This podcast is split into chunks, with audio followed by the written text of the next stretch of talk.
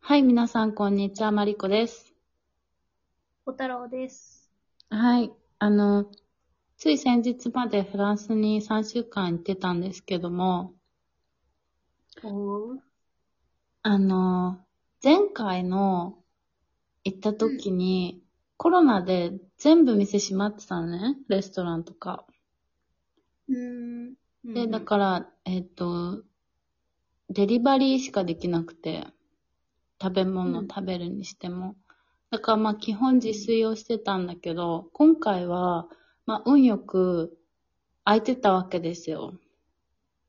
で、特はに規制もなくレストラン空いてて、ただ、今週、来週からかな？フランスはレストラン入るのに、えっと、ワクチン接種証証明書か PCR テストのネガティブ、えっと、陰性の証明書を出さないと入れないらしくて、入れなくなっすたらごい厳しい。そう。うん。これって、でも結局ワクチン接種がもうなんか必須みたいに、まあ、必須とは言ってないけど政府としてはね、もうあ、案にさ、実情。そう、ん事実上のも必須になっちゃってて、まあちょっとそれはいいのか悪いのかみたいなのはあるけど、まあその、そうなる前にうちは行けてよかったなと思ったんだけど、やっぱね、私日本人ですわって思ったのよ、食べてて。あの、おなんか、北欧に比べると多分、えっと、ご飯の料金は、そのレストランとかの一品あたりの料金はそんなに高くないのね。うん。多分、うんと、フィンランドで一品の、えっ、と、料金で、フランスで、まあまあいいクオリティ、二品か三品食べれるぐらいの感じ。量あも多くて。全然違うね。そうう。ん。で、あの、特にこう、なんていうの、レストランの中でも、まあまあいいレストランのこう、レベル、同じ料理のレ質のレベルで比べるとそうなる感じかな。うん。で、なんかそれでまあ、興奮してさ、うわー食べようって、こう、こういう機機会ないからさ、そんなにと思って、いろいろ試したいし、と思って食べてたらさ、うん。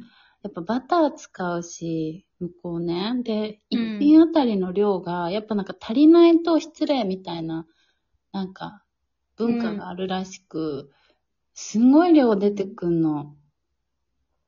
なんか、えで、まあでもなんかさ、残すのもったいないなと思って、まあ頑張ってさ、なんかポテトとかさ、なんかそういう炭水化物系とか、なんかそういうそ添え物系以外はちゃんと食べてたらさ、なんかちょっと胃腸炎気味になって、うん、言ってたね。そう。いやー、やっぱね、日本人ですわ。お米。えー、でもいいな。なんか、私、味、ん味濃いの好きだし、あ好きか味濃いとバター。うん、味濃いの好きだし、量も食べるから、その話聞いてると、なんかめっちゃ、えー食べてみたいってなる。あ、確かに、それはいいかも。あと、そうだね。うち、あのさ、外食に慣れてないっていうのもあるかも。基本自炊して家でゆっくり食べるのに慣れてるから、なんかちょっとそういうのでも疲れたっていうのもあるのかもしれない。うん確かにね。あ、好きかもねで。もなんか、多分なんか日本でフランス料理って言うとさ、なんかお上品で、あ大きい皿にちょこんってくるイメージがあるけど、そうじゃないんだね。うん。多分ね、地域性、うん、そういうレストランもあるんだけど、そういうレストランにね、あの、彼氏の弟が働いてるから行ってみたの。なんか安くしてくれるっていうからね。そしたら、うちそう思ってたの。大きいお皿にちょこんであのソースがてんてんてんみたいなさ、うん。なんかそのイメージで言ったらさ、いや、それはそうなんだけど、まず皿がでかいから、なんていうの、量も多かったっていうね。あ、ちょこんじゃないの？チョコンもあるんだけど、チョコンプラス、その、下に引いてあるソースとかペーストが結構がっつりちょんちょんちょんって感じでね、置いてある。うん。だから、なんか、大体その、日本でさ、高級フレンチとかになんかさ、行くと、大体家帰ると、まあお茶漬けか、なんか足りなくてなんか食べるわけよね。うん。うん。なんだけど、あるね。そう、そんなことはね、全く起こらなかった。へえ、いい、いいなって思っちゃう、やっぱり。ああ、確かにね。もうでも、まあ、より日本食を恋しくなるというね、まあなんかないものねだりなんだけどさ。うん、でもなんか、お茶漬けとかめっちゃ美味しそうだね。そうなの。染みたわ。本当に。食べたんだ。そう。米持って行ったっつってた。米はね、持ってってないんだけど、近くに日本食を売っているお店があって、そこでお米買って、で、えっとね、おじやとかしてた。うん。そう。だしとか持ってってたから。そう、でも、でも美味しかった。でも全体的にやっぱなんか、質高いし安い。なんか、なんかコスパ良くて、量も多いから。いいなぁ。そう。まあでもあれ、あれかもその、ボルドーっていうちょっとさ、南、南西フランスって言ったらいいのかな。パリとかじゃないから、若干多分地域性にもよるんだと思う。値段とか、ボリュームとかは。ワインが安かったりすんの？あ、ワインはね、その地域かはわかんないけど、安いと思う。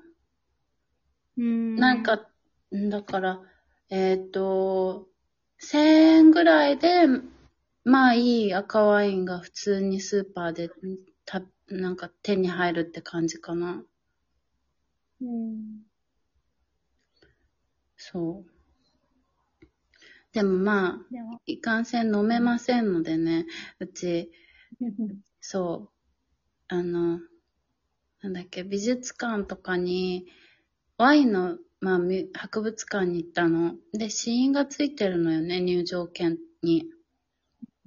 それこの前聞いたぞ。あれ言ったっけ？うん、聞いた。あ、そっかそっか。もうなんかどこの境目でラジオ収録したか忘れちゃったよ。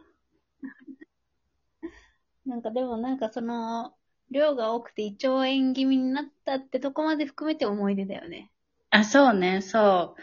あとは、なんか、お父さんのとこに会いに行ってシャンパン出してくれてさ、で、その後車乗って、で、その、携帯いじってて、酔っちゃったわけよ。はい。で、あの、二つの酔いが重なってしまったのね。シャンパンの酔いと車酔いが重なり、もうね、凄まじかったわ。うわそう。まあね、ちょっと調子乗っちゃいけないって、あ、学びましたわ。飲めない人は。ぁ。ていうかさ、なんか、家族に会うハードル、低く、低ないって思った。そう。てか、だってお母さん家に泊まったしね、みたいな。なんか、2回ぐらい。そう、あ、じ、向こうの実家にってことでしょ？そう、そう。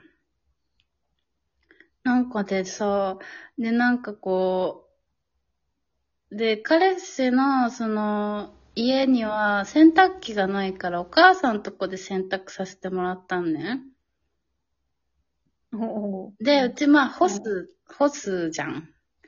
干しはいて、まあ、まあ、下着もさ、こう洗濯の間にこうしてあんま見えないようにはして干したけど、で、うちそれをしばらく放置してて、畳むの忘れてたの、うん乾いてたの。うん。そしたらさ、綺麗に畳んでくれてて、申し訳ねえと思って、あの、ダサいパンツ見られた、みたいな。うん。でもなんかお母さん的にはなんかなんとも思ってない感じで、他にも洗濯物、ほら、例えば彼氏のもとか、彼氏の弟のもあったりするから、まあうちなんとも思ってない感じで畳んでくれてたんだけど、なんか日本だとさ、その、しありえないな、みたいな。うーん。まあ、なんか、畳んどいてあげよう、あ、畳んどこう一緒にって思いつつ、あ、明日やるから、うんと、そのままにしとこうかな、になるよね、なるよね。そう。で、しかもパンツ一枚忘れるっていうね。え？あ修学旅行の中学生です。そう。なんか一枚だけ干してたの。その、なんか洗濯の会に間に合わなかったか手洗いして、で、干してて、その前日、前日か前々日かに、で、忘れちゃって、あってなって、そしたらなんかまあ、ついでがあったから、お母さんもその、なん、なんかと一緒に、なんかまあ、もう一回会う機会があって届けてくれたんだけど、その、なんか、髪と髪の間にパンツ。綺麗に畳んで渡してくれて、うわ、申し訳ねえと思って。もうね、うんパンツに気をつけようって思った。いや、そうだね。その、そのエピソードさ、なんで冒頭で言わないの？冒頭で言うレベルの破壊力あるよ。マジで？えフランス料理とかどうでも、どうでもいい。そっちの方がよっぽどさ、ネタとして、大きいでしょ。確かにね、話してて思い出したけど、そう、そうか。まあでも、多分、フランス、フランスどうのじゃなくて、うん。マリコさんと、まあ、そのマリコさんの周囲の人は多分若干、こうね、なんか、こう、変わってる人、なんだろうなっていう気はする。そうかななんか普通にみんなやってたけどね。あまあじゃあちょっとその、なんか、なんか、じゃあ話類型の呼び寄せ。ちょっとじゃあ滞在中のお話